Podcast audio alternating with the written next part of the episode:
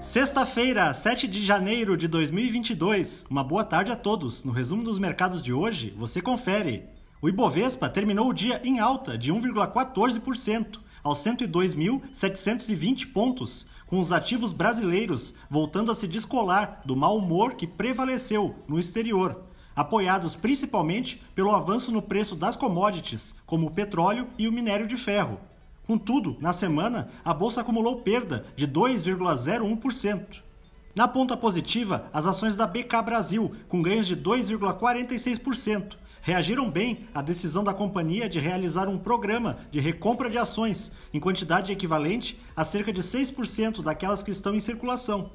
Os papéis da 3R Petroleum, em alta de 6,88%, avançaram com a informação de que a empresa concluiu a aquisição de 50% do campo de produção de petróleo Sanhaçu, localizado no Rio Grande do Norte. Na ponta negativa, as ações da Via, em baixa de 4,36%, recuaram diante da expectativa do mercado de que os juros no país poderão subir mais do que o previsto neste ano, o que diminui o consumo da população. O dólar à vista, às 17 horas, estava cotado a R$ 5,63, em baixa de 0,85%. Já no exterior, as bolsas asiáticas fecharam sem direção única, enquanto os investidores aguardavam novos dados do mercado de trabalho norte-americano, que foram divulgados hoje, mas no fuso horário dos Estados Unidos. No Japão, o índice Nikkei teve baixa de 0,03%. Na China, o índice Xangai Composto caiu 0,18%.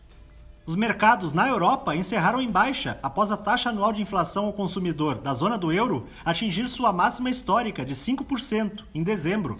Essa taxa é equivalente à registrada em julho de 1991. O índice Eurostock 600 teve perda de 0,39%. As bolsas americanas terminaram em baixa, com o mercado reagindo à publicação do relatório mensal de empregos do país que mostrou uma diminuição acima da prevista na taxa de desemprego, reforçando as apostas de aceleração do aperto monetário.